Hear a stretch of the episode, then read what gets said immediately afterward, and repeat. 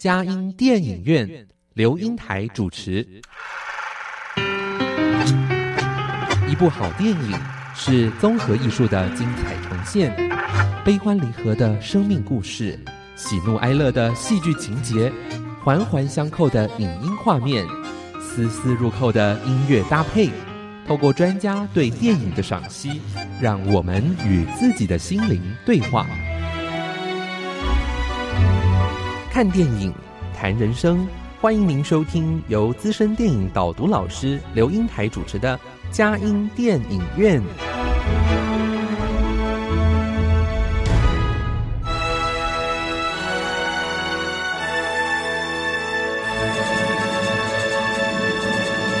各位亲爱的听友，您好，这里是佳音 Love 联播网，欢迎您来到我们的佳音电影院。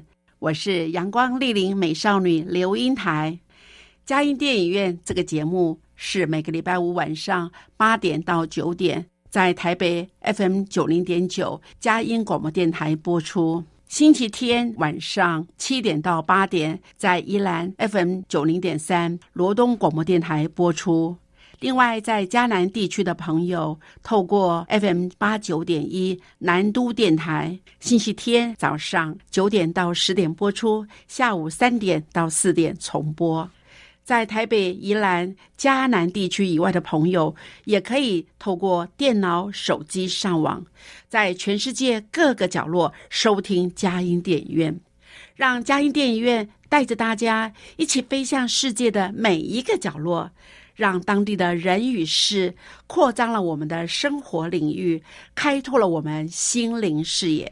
今天我们嘉音电影院呃邀请的贵宾是我们的常客啊，也是我们重量级的导读人于小佩导演。你好，大家好。哎啊，于导，我发觉啊，您在嗯之前在讲那个电影，在车上的时候，我就发觉哇，真的是把那个呃村上春春树的那个他的那个。呃，这个小说编成一个呃，这个导演编啊，编剧导演变成这样的一个电影的时候，世界知名，而且还创造了比小说更大的荣誉的一个呃，这个这个机会哈。哎，我发觉这好像鱼帮水，水帮鱼哎。啊，当然，这个种事情在电影跟小说之间常常发生，但是有时候也水害鱼，鱼害水。还有这样子哦，对，好吧，那有有机会在您那的那那当然，我想那就并不是我们要介绍的，因为我们是要呃介绍好片，不是好片，这个嘉音电台、嘉音电影院是不会介绍的哈。但是不管怎么样啦，而且我发觉还有一个，您对于画家哈，好像您呃，好像之前啊，您在这拍纪录片的时候，对于那个哎画家好像情有独钟。不光是画家，我对艺术艺术家艺术家都有情有独钟。对。哎，那您自己觉得在这样艺术家的过程中，你自己在拍，你有没有印象很深刻的一些画面？嗯，当然有啊。那个实际上，我现在要讲的那部电影呢，叫做《天才猫奴画家》。那大家一听这个片名就晓得，哦，他是个天才。第二个呢，他画的是猫。第三个，因为画猫画的非常的入神，也非常的有成就，所以我们就叫他猫奴。好，这猫奴是一个呃新的名词了啊啊！实际上，原来这个片名不是这样子，它是维恩的电流人生，就是维恩电流跟他的一生中间关系。但是，OK，大家就说了，那为什么要改成？天才猫奴画家很简单，中国呃台湾把它翻成这样的话，完全是可以呃可以卖座了啊，吸引人。各位，假如我这部片名叫做《韦恩的电流人生》，我相信你你们还以为这是一个科普电影还是什么样子？对呀。但是呢，他这个电流在这里，他他们原来拍这部片的时候的“电流”两个字，不是纯粹。物理上的阴极阳极的电流有没有关系？有关系，因为那个男主角在那个时代，在维多利亚的时代，一八八几年的时候的时代，还没有电灯，还没有电流的观念，那他就认为这个电流是存在在宇宙的每个角落。而这个电流是一种能量，而那个能量是充斥在每一个人跟人之间，所以他的电流人生实际上就是人跟人之间的一个交往，也是人跟万物的一个交往，甚至也是人跟猫之间的一个交往跟沟通交流。而这个电流呢，最后呢，他把它形容为那个就叫做爱，有这个爱，有这个电流，有那个交流，这个世界就会变得很美好。那个呃，他的太太就是那个男主角的太太，在临死以前就说：“他说是你让我明白这个世界那么美好吗？”他说：“不是，原来是这个世界原来就是那么美好。”只是你因为看，然后你因为画，把这个美好的东西就像三棱镜一样。我们晓得有一种镜子，就是像水晶一样的三角形的。当你普通的太阳光透过它以后，就变成彩虹一样，七眼七种的光谱都会出来的。他太太就讲了一句话：“你就像三棱镜一样，把现实的社会。”从一个看不见或者是透明的或者平凡的光，变成彩色，让人家接受到，那这也就是男主角整个片子的一个主题，也就是说维恩的电流人生。嗯，这所以各位看这部片的时候，不光是看猫，不光不光是看画，最重要看猫跟人之间，画跟猫之间，画跟人之间的。一个交流，甚至影响了社会，影响了风气，因为在内他之前，猫是不被社会接受的。啊，对，呃，原来，呃，事实上，我觉得这这里面，我在看这部电影的时候，我也把这个东西抓出来，认为它是最重要的经典。嗯，也是他太太讲一句。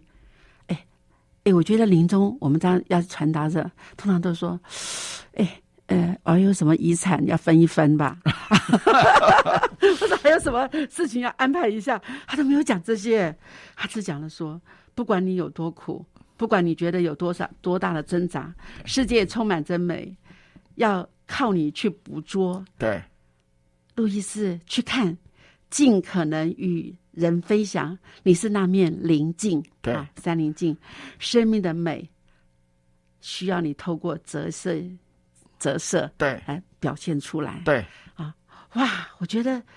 哇，这这这个这个遗言呢，好像对他来说终身有效。他就一直这样子去去去去把这个猫跟人哈，还有这个画，就融合在一起，成为他一个丰富的人生。但是他好朋友后来有跟他讲，他太太要讲这么一两句话，嗯，不光是要你继续的画，嗯，最重要是，你不可以孤独。对，他们他有个好朋友叫做丹莱特。丹莱特后来就到老人院去看他的时候，嗯，就跟他讲，因为看他已经颓废了，几乎已经失智了，但是他让他重新的站起来。他的意思说，他因为他太太死了以后啊，他还是在画，但是后来不断的遭受到挫折，包括他妈妈过世，他妹妹过世，甚至于最重要的。是那条猫过世，他养的彼得过世，还有资助他的人威廉爵士过世，这一连串的打击让他颓废了下来，颓废了下来，消极了下来。当然也跟美国人不接受他的猫的那种这种创作也有关系，所以他就变得失智发疯。加上他童年的时候呢，因为阴影。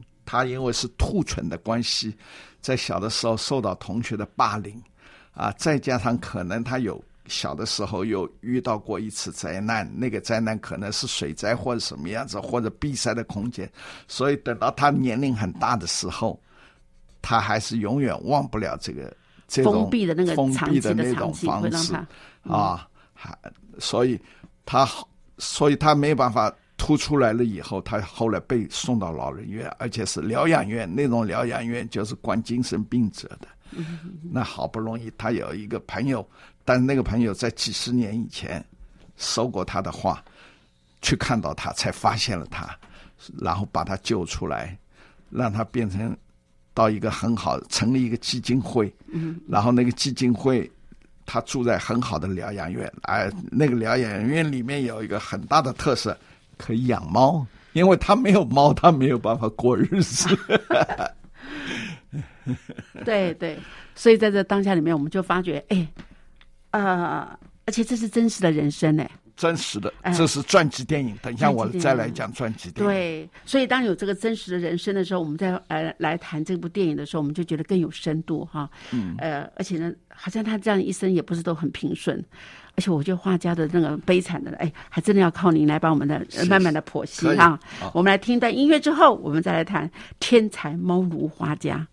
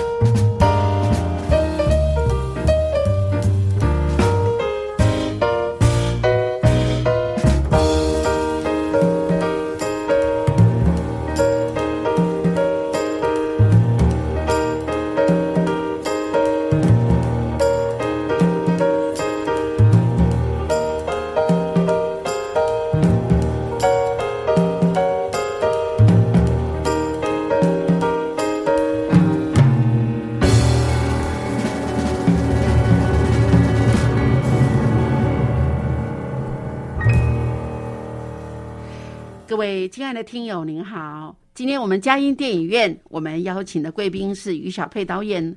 哇，于小佩导演他对于这个艺术家的一个呃纪录片拍过很多哈。那呃，尤其这样子在航拍纪录片的话，也大概是一个传记类的电影为多嘛哈。对。哎，那我想您在对于这样的一个传记类的电影哈，哎，我刚我觉得很想听您说说看。那个。传记片呢，这个也是电影的归类，这种一个很特殊的啊。那我们很遗憾的可以说，台湾对这一方面不是很重视，呃，也很少。那受了很多的环境的影响，或者是金钱的影响，或者呢是人才的影响。我举个例来讲，哎，假如你要拍一个传记片，你所有的场景要回到那个时候，所有的道具、服装，甚至于你拍的时候，假如你拍个古人的话，你不能有电线杆，不能有摩托车，不能 不能有汽车汽车要换一下。汽，车那，那甚至于没有公路，那你要那个场景就是一个很大的问题。对。所有的道具、服装都要换过，啊，不像拍现在的所谓的偶像剧，随便找一个花园就行了，啊，找个宾馆就可以了，啊。第二个，写剧本的人，他本身他的涵养。要对那个人有深刻的了解，很简单。你假如现在要拍《苏东坡传》，请问你谁来担任这个编剧？我敢说，我绝对没有办法。那我还想不出台湾哪一个人可以编这个《苏东坡传》的一个编剧出来。其次，演员，演员的本身他要有气质。我们拍传记片的时候，不管那个男主角是什么样，女主角是什么样，多找一个票房比较好的，或者长得比较帅的，因为要不然的话没有票房。但是你要想到，那男主角原来可能不是这么样子的一个人、所以当初像我们以前我们看过的一部老电影叫做《希腊左吧》，他就找了安东尼昆来演。那个安东尼昆是一个很丑的、很粗犷的一个男的。那个好，这个男主这个片子这部片子的男主角，他演过一个很有名的一个传记片，叫做《霍金》，霍霍乱的霍哦金，霍金就是一个天天才天文学家、嗯物理学学家，他是一个非常残障的人士。嗯，他去演那个霍金，请问你，你要演这样的一个霍金一个角色，你会多么的？还有以前我看过很多传记，比如说我的左脚啦，或者什么样子。那在国外呢，传记片很多，而且它的分类很多，它有战斗英雄的，他有国王的，他有政客的，他有艺术家的，他有艺术家中间有画家的，有音乐家的，有舞蹈家的。比如说我以前介绍过反骨，对不对？那反骨光是反骨就拍过十几遍、十几次的反骨，不同的演员拍，每个人都想诠释他。所以传记片不是那么容易拍的。那我们常常很沾沾自喜的，啊、什么我随便讲，没有什么得罪人，什么《流星花园》呐，什么什么的偶像剧啦，什么你爱我爱之类的片子，那个都是关在房门里面就可以编出来的剧。可是传记片，你没有经过田野调查，没有经过采访，没有先去到图书馆把所有的东西都弄出来，你怎么写这个剧本？所以台湾传记片很少。第二个是政治因素，比如说我们现在不能够写，呃，不能拍蒋蒋中正传呐、对不对？没人要怎么？但是在大陆，它就有很多的毛泽东的电影出来啊。好，哦，这个是不谈，这个是政治环境。刚才讲的是钱跟人才的问题，所以传记片在台湾很薄弱。但是我们必须要讲，传记片是电影文艺载道很重要的一环，但是你要拍的好，不能说教。以前我们有没有有像八百壮士啦，啊呃像英烈千秋啊或者什么样之类的啦，啊有，但是现在也没有了，因为现在我们也不歌颂抗战了，也不歌颂这些了，所以我们现在歌颂的人没有了，艺术家也很少，伟大的人也很少，大家都好像平起平坐了。嗯，请问你，当今我们要拍一个伟大的艺术家，你应该认为应该拍谁比较好？拍拍朱明好，还是拍那个洪通好，还是拍那个林渊好？所以传记片现在萧条。那我现在要讲的有一点扯题了。这部专辑片拍的还不错，他拍的一个是画猫的一个画家，但是他不是一个纯粹的画家，他是一个非常对生命非常有强烈爱好的一，他也打撞球，他也拉小提琴，他也跳舞，他甚至于拳击呃，跟人家玩 boxing 打拳击，他什么都喜欢。他是一个基本上，他是一个对生命任何一项东西都非常喜欢。然后他画猫是一个偶然的机会，他本来是很爱画动物的，他不爱画人。在一个偶然的机会，什么样的偶然的机会？他结婚了以后，他太太不到三年，他太太癌症。乳癌要死了，死之前，偶然的机会，在一个大雨里面收容了一个小猫，那个小猫非常可可爱，他太太非常的爱这个小猫，然后也把它变成了一个精神的安慰，于是他开始画猫，他把全房子里面的猫，呃，全全。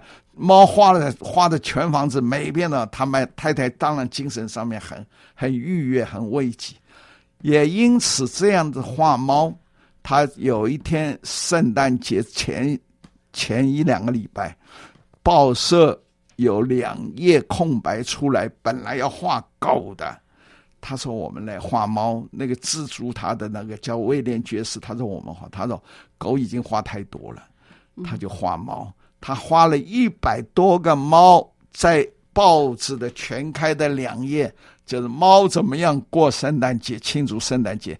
他把猫第一次把猫拟人化，有吃饭的，有睡觉的，有打架的，有弹钢琴的，有敲锣打鼓的，有什么的。我没有看到那幅画的全部，只是在电影上看到，以及在其他的资料上我看到一部分。也就是说，他把猫的那个生态跟人的生态完全合二为一，就因为这样子一个圣诞的画刊，他一夜就成名了。不但他一夜成名，他改变了英国人养宠物的观念。以前英国人贵族是不养猫的，猫是一个邪恶的东西。是一个传染疾病的东西，是一个代表黑夜、代表巫术、代表魔鬼的象征物。这也不能怪它，为什么呢？猫猫非常神秘兮兮的，我想黑猫很黑猫很。各位看，各位看到恐怖电影里面一定有这样的一个镜头：走着走着窜出一条 一个黑猫出来了。哎，好，然后等一下，我想我等一下再来讲猫。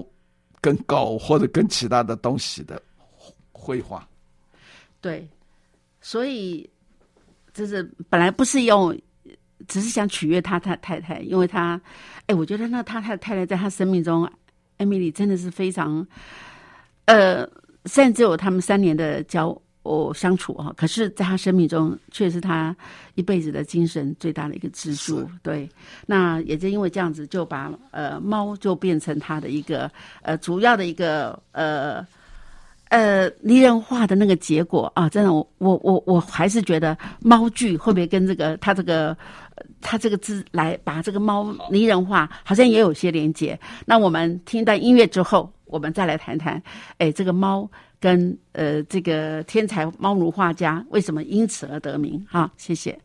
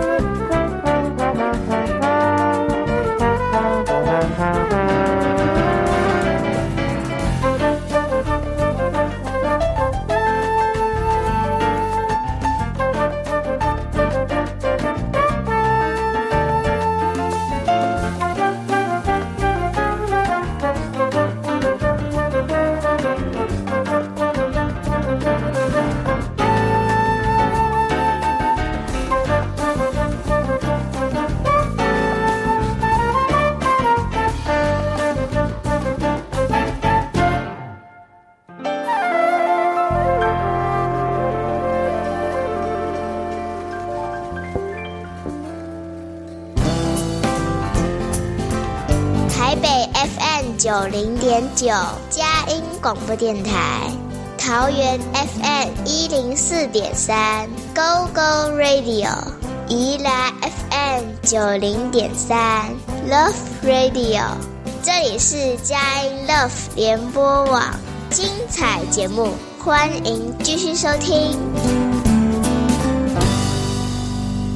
各位亲爱的听友，您好！今天我们于小佩导演要为我们来导读《天才猫奴画家》哈。呃，刚才从您介绍这个传记电影的呃难为啊，到我们的呃一呃这个呃，却是因为呃这个呃我们的路易斯画家哈，把整个的英国改变了他们的呃宠物的一个从养狗变成养猫哈，而且这样的一个变化哦，原来其来有志。那我真的在说哈，在这个这个呃天才猫奴画家，他在这个当下里面。呃，好像一般来说，养猫跟养狗有什么差别啊？哦，好大的差别！在人类社会里面呢，狗是很早就当着一个家畜也好，或者是朋友也好，或者家庭一份子也好，因为狗它由狼驯化而来，然后它会陪伴着人们做很多事情，至少是看门啦，或者打猎啦。或什么样子，甚至再讲的难听一点，就是说实在一点，呃，它也是人类甚至于某些族群的食物啊，的。但是猫没有，猫它驯驯化的历史很短，比较短。然后这是一个，第二个，猫的个性，哈，呃，有可爱的一面，但是大部分时间它是跟人。它是比较冷漠的，不像狗那么样子亲热，所以呢，在台在中国的历史上，有关狗的艺术非常多。哦，比如说我们常常说，我们画家会画百鸟图、百鸟朝凤，也会画这个百子图啊，多子多孙，也会画百骏图马，嗯，对不对？哎，啊，也会画呃白狗图、白圈图，哦，甚至很多了。但是很少画摆猫图，嗯，几乎没有。以后会了，以后会了，以后会。所以，那猫这个历史呢，在据我了解，在古埃及的时候，猫是被奉为神，被奉为神。但是呢，这个大部分的民族对猫以前是没有太大的好感。多是一种认为它是一个神秘的、恐怖的、啊巫术的，甚至于阴暗的、黑暗的，或者是冷漠的、孤独的。那这也是猫的个性。其实猫呢，就跟人一很相像，嗯，它是又害怕又害羞，但是又很勇敢。你真的要惹了它，它很凶的，对不对？然后呢，它又很爱清洁。其实他很希望有人。跟人在一起，但是呢，他也不会跟你很亲热，他不像狗一样。所以很多猫有三种情形：第一种情形，当你一进来回家，它就磨蹭在你的腿边磨蹭；另外一种呢，当你坐在火炉边或者坐在沙发上，它就跳上你的腿，呃，让你抚摸它。第三种呢，就很可能呢，它不管你，嗯，好，它。他站在他的沙发，你坐你的沙发；他睡他的觉，你睡你的觉。第四种呢，是他看到你就躲，只要你来了，他就躲到床底下去，或者躲到另外一个的。所以，猫在你家里并不是像狗一样子那么样子的一直磨蹭的，它也是非常有个性。猫的。脸上有十二根胡须，就左边六根，右右边六根呢。啊，也也有人数过，好像左不止六根啊。那个胡须非常硬，而且那个胡须是他最重要的一个触角跟敏感度。啊，当他觉得那个地方洞能不能钻进去的时候，他用胡须去量一下，他就晓得他的钻得进去钻不进，因为胡须的宽度。就是等于它生的根，然后那个胡须的本身就好像电器的天线一样，它能够接受很多的资讯给它。而在日本人来讲的话，猫的胡须啊是吉祥物。假如你能够捡到猫的胡须，可以把它收下来，就摆在皮包里或者什么，是个吉祥物，而且还会引来所谓的桃花运啊啊，红鸾心动了啊。所以猫呢，猫的每一个猫都不同的个性。所以猫的猫的个性在哪里？它猫将来你要辨别猫的话，就它的鼻纹、鼻子的纹路就可以，就好像我们的手印一样。嗯，它是每一个猫都不一样的。所以猫猫的历史啊，一直到近代，也就是说大概不超过两百年，才被人们所宠爱的当宠物来养。宠物了，那这个画家就是改变了英国贵族的，尤其是贵妇养宠物的习惯。以前都是画，以前都是养狗的，嗯，所以那个因为他的关系，大家就流行了养猫，也因为大家都养猫、爱猫、买猫，所以他就身价百倍。嗯，身价百倍，他也因此呢。出了很多童话书，跟那种幼科幼科书或者幼教书，都是用猫来做它的主题，也因此启发了后人。不管是招财猫也好，加菲猫也好，呃，哆啦 A 梦也好，或者是什么招这个天才未来什么未来幸运猫也好。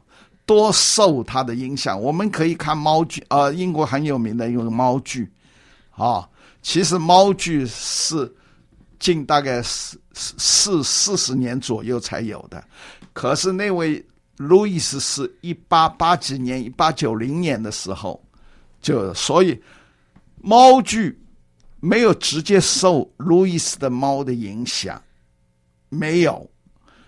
猫剧是受了英国的一个诗人叫做艾利特的一首诗的影响，加上其他的诗，然后有一个音乐家叫韦伯把它变成猫剧。但是我们绝对肯定，它的整它的故事以及它的造型，嗯，绝对有受路易斯的影响，因为路易斯已经把所有猫的世界、猫的社会、猫的个性、猫的自由度全部表现了。猫的社会、猫的世界就跟人的社会一样，所以在在这个电影里面曾经讲过一句话：美国人一开始不爱猫，他当你不了解猫的时候，就是不了解人；当你不了解人的时候，世界就会混乱，就会战争，就会不友善。所以我们大家都要养猫，这是一句很有很有意思的一一句对白。但是他在美国一直没有很大的成名，后来他还是回到了英国。啊，嗯，啊，回到了英国。英国后来辞，他曾经有一阵子因为精神病的关系，他的刚才前面我讲过了，那些亲人的过世以及经济的困顿，嗯，让他变成精神。但但是后来最后有他的妹妹跟他的好朋友成立了基金会，让他重新。东山再起，也一直把猫的文学也好，艺术也好，延续到我们现在。所以现在那些养猫爱猫的人，都应该把它当作是一个偶像来纪念跟崇拜，也一定要去看这部电影。对，天才猫奴画家啊，我发觉，呃呃，在他们英国的社会当中，哈，那，呃，徐一怀为子，耶。一个这么有名的画家到美国是不被接纳的，所以他在讲那些事的时候是非常很气愤填膺的，在说你们美国人怎么都不不了解猫，因为这样子对人性的就不得了解啊。哎，还有您说那个猫剧啊，哎，猫剧我们发觉他后来就。鼻子的时候，先闻一闻鼻子，哎哎，那好，大家接触一下，再来看我们两个对不对味，还可不可以相处？哎，我觉得猫剧真的把这个呃他的这个猫奴画家的精神哈发挥到极致，哎，对，那真的是很棒。所以在这当里面，我们真的觉得，哎，这部电影呢，呃，这个天才猫奴画家。爱猫的人，哎，真的是还是非看不可的。这个那个电影，真的是太有意义了。好，那我们现在听一段音乐之后，我们再来谈谈，哎，他的人生吧。好。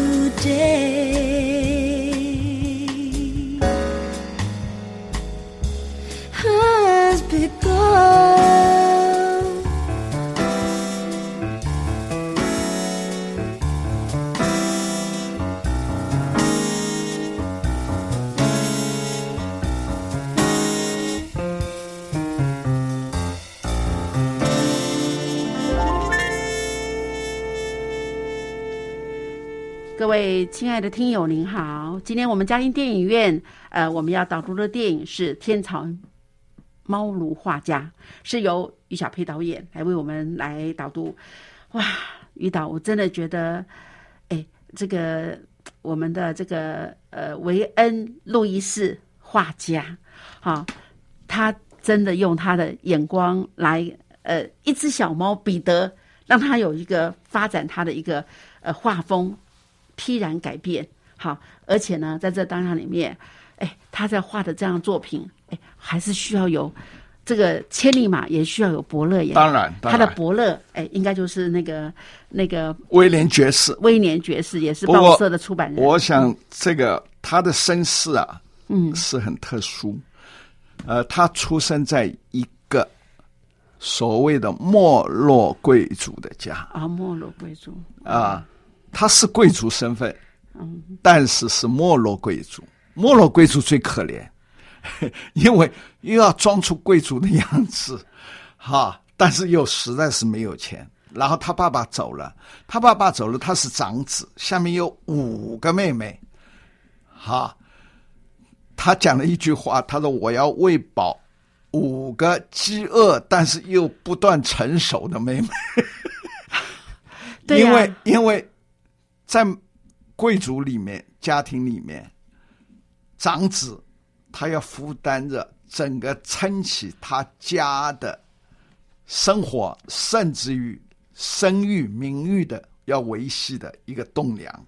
也就是说，你不能让你的先祖丢脸，不能让贵族蒙羞。好，但是又要养家，而女孩子在那个时代，从小开始就是贵族的女孩子，就是受教育，学任何的东西，不管是舞蹈啦、文学啦、音乐啦，还甚至于击剑啦，都要化妆，更不用讲，穿衣服更不用讲。他们的目的，唯一的目的就是怎么样嫁一个金龟婿，嫁一个好老公。我想各位看过很多《傲慢与偏见》呐，或者《简爱》啦，或者什么，你们可以看到那些女孩子，傲慢与偏见》也是好多个女孩子，她爸爸妈妈为了要那些女孩子要要要嫁出去，头痛的不得了。然后女孩子只要看到有军官来了，有外乡的帅的男人来了，或者怎么样子，一天到晚就在讨论我怎么样嫁到这样的好先生。嗯，所以路易斯是负担是很重的人。对呀、他然后呢，他的妈妈呢又是一个什么事都不做的，精神也有一点这个，但是他妈妈这个人生观，他唯一的大妹妹叫卡罗琳还能够帮他做一些事情，但是后来这五个女孩子完全都没有嫁出去。所以，当路易斯看上了他的家庭教师，两个人恋爱的时候，不但整个家族反对，包括整个他们的贵族阶层也很反对。为什么？家庭教师在那个社会里面地位不是很高。在英国的社会，我们可以看到，做家庭教师通常是有学问，但是是没有钱的女孩子，或者是修女。我们一定有看过真善美吧？嗯，修女去做家庭教师，我们也看过很多家庭教师跟男主人后来有恋爱的，是吧？都这个，这个在当时的英国来讲是那个是不对等的一种婚姻。阶级不平等。所以呢，当那个，然后那个女的家庭教师又比他大十岁，那个路易斯要娶一个比他大十岁的家庭教师，在整个家庭里面、整个阶层里面，那简直是不可能的事情。但他们相爱了，相爱了，而且自己组织小家庭。但是路易斯并没有抛弃他的家，他每个月还是定期的要寄钱给他的妈妈跟他的妹妹，所以路易斯负担很重。负担那么重，好在他是个天才，他画画画的很快，他跟你讲话一两分钟，他就可以画一张图画，而且他有时候还可以两个手一起画，所以那个威廉爵士非常欣赏他的才华。他说：“你虽然有很多的缺点跟怪癖，但是我还是喜欢你。喜欢你什么？除了你画的好、画的快，最最重要，喜欢他的人格，因为他会说你是很努力的。”很有思想的，甚至于是很厚道的一个，所以那个威廉爵士帮助他，给他固定的薪水，然后也不断的照顾他的家。他家在遇到最为难的时候，威廉爵士还把郊外的一个古堡豪宅让他全家去住，不收钱，不收钱。哇，真的是所以呢非常棒的一个路易斯呢遇到了伯乐，嗯，那当然，路易斯也遇到了一个很大的重担。人生本来就这样子，假如没有重担而有伯乐，不是很好吗？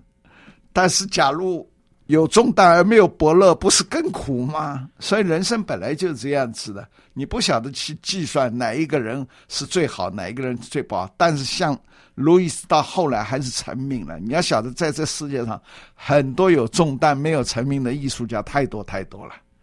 太多太多了啊！也有很多没有重担，但是命好的含着金汤匙出来的，庸庸碌碌过了一生，辛勤服务也很多。所以这个是一个命运。但是我们不管怎么样，在这个片子里，我们看到路易斯的坚持以及爱心，所以他的电流人生，就像他太太说的。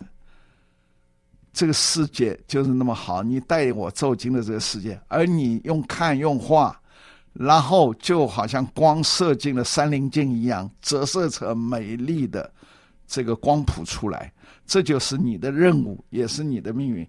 然后呢，因为他这样，所以他太太死了以后，彼得死了以后，他还是不断的在画画。但是实在到后来，是他姐姐走，妈妈走，妹妹走，恩人走。他才变得加上小时候的那种阴影，他变得发疯。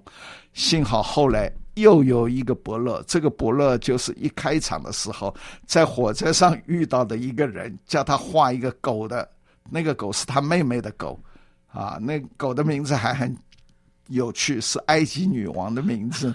他说。我要画埃及女王，他说我不画人，他说不是，他是狗，狗的名字叫埃及女王，啊，结果他画了，送给他，从此以后没见面。一二十年、二三十年以后，重新再见面，他的那个恩人叫他丹莱特，晓得他是一个天才，把他重新东山再起。所以你以前种的因，种的积德，后来还是，所以人还是要善良，多有爱。他常常给人家，而且他不善于理财，他不懂得版权，他画稿都不用版权的。然后他去理发店理发，理完发以后，他就给了他几张画，他就说：“我以后一辈子理发都不要付钱的。”对，因为他的画很值钱，但是没有版权，所以他一辈子很穷。他的妹妹为他的不会理财，两个人闹得很厉害。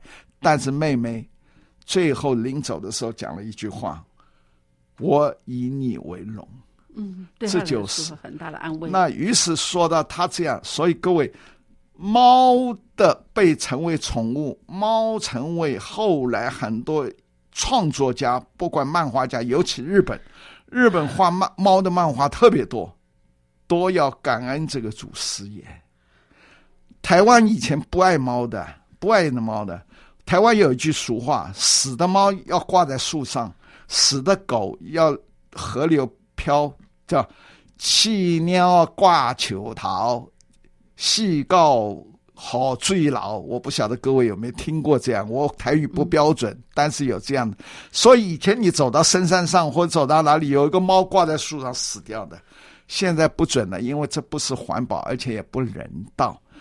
但是台湾真正的养猫也不过这十几年而已。以前猫是呢，你看各位有没有看过《零零七》第一集？那个 Doctor No 身上就有个白猫，那个就是很阴险的样子。所以各位看到黑社会或者什么样子的，或者老寡妇或者什么样子。很孤独、很阴险的时候，通常都有个猫在旁边，所以猫的形象给人家以前是很不好的，但是现在不一样了，因为这个跟生活富裕有关系了啊，然后跟流行有关系。欧美都养养猫了、养狗了，我们怎么可以不养啊？啊，我们都养了，大陆怎么可以不养啊？这是一个生活富裕以后的一种时髦行为。嗯，好，那。但是因为人的孤独吧，也要要猫来给他做一个慰藉。当然了，所以有很多电影跟猫有关了，比如说《老人与猫》寻找一个猫，猫狗大战。嗯，但是猫的电影绝对没有比狗的电影多，狗的电影非常多，而且描写狗的电影大部分都是描写那个正向的不是忠勇的、啊，忠勇真啊，诚恳的。嗯嗯。OK，这是我的。来，您还有什么问题？哦，那太好了，我想我们的时间也差不多了哈。那天才猫奴画家，呃呃的给我们的带来，哎，原来他是祖师爷哈，爱猫的祖师爷，让我们改变了这个世界的一个关键人物。那也可以看到他们的爱情故事，。台湾也有猫村猴洞。对各位可以到那儿去欣赏猫的生态，但是不要把你自己弃养的猫随便扔到那里去。对爱它就要好好的带它、养它，对，就像那个电影里的男主角跟女主角一样，哈，要真诚的把它当了人类，因为实际上在里面就讲，猫其实就是人。对，猫有很多的情绪，还有它们的个性哈，就让我们觉得，呃，真的在这当下里面，我们要对呃各种可能宠物都要有些认识。可是爱它，绝对不能放弃它，不能是孩子养了，爸爸妈妈要负责。哇，这真的是严重严重。好，不管怎么样，我们就觉得哇，现在透过呃于导帮我们讲天才猫奴画家，让我们在看这部电影的时候就更加有深度，也知道说。呃，怎么样来让我们在生生命中，哎，困顿，使他更加的有创作能力啊！真的是感恩。我呃，各位亲爱听友，我想今天我们透过了天才猫奴画家，我们对猫有更多的认识。呃，我想养猫的人士非常的多。假如您对这集呃天才猫奴画家，因为于导的呃的解说。呃，对你的猫有更深的认识的时候，可不可以我们给我们一点回馈呀？不管用我们的 Facebook 或用 Pascal，反正用各种方式，让我们能够呃知道各位呃听友对这个猫呃，让我们有更多的联想。谢谢您呃您的回馈，让我们知道大家对这集的肯定。谢谢大家收听我们的嘉音电影院。那我们也希望这个呃，这每次邀请的访谈人，他们都各有所长，呃，给我们很多的深入的了解。那我们也希望各位听友给我们嘉音电影院有更多的回馈，那我们更多的知道怎么样去提供大家呃更好的赏析。大家平安喜乐，有再见阻碍相随，下礼拜空中相见。谢谢，谢谢于导。